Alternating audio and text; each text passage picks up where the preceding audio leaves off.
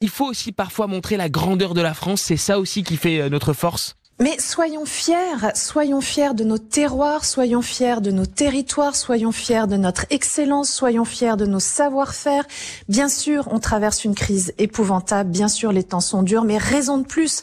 Si on fait pas rêver le monde sur notre pays, les gens vont juste cesser de venir et ça veut dire moins d'emplois, ça veut dire moins de richesses, ça veut dire encore plus de difficultés.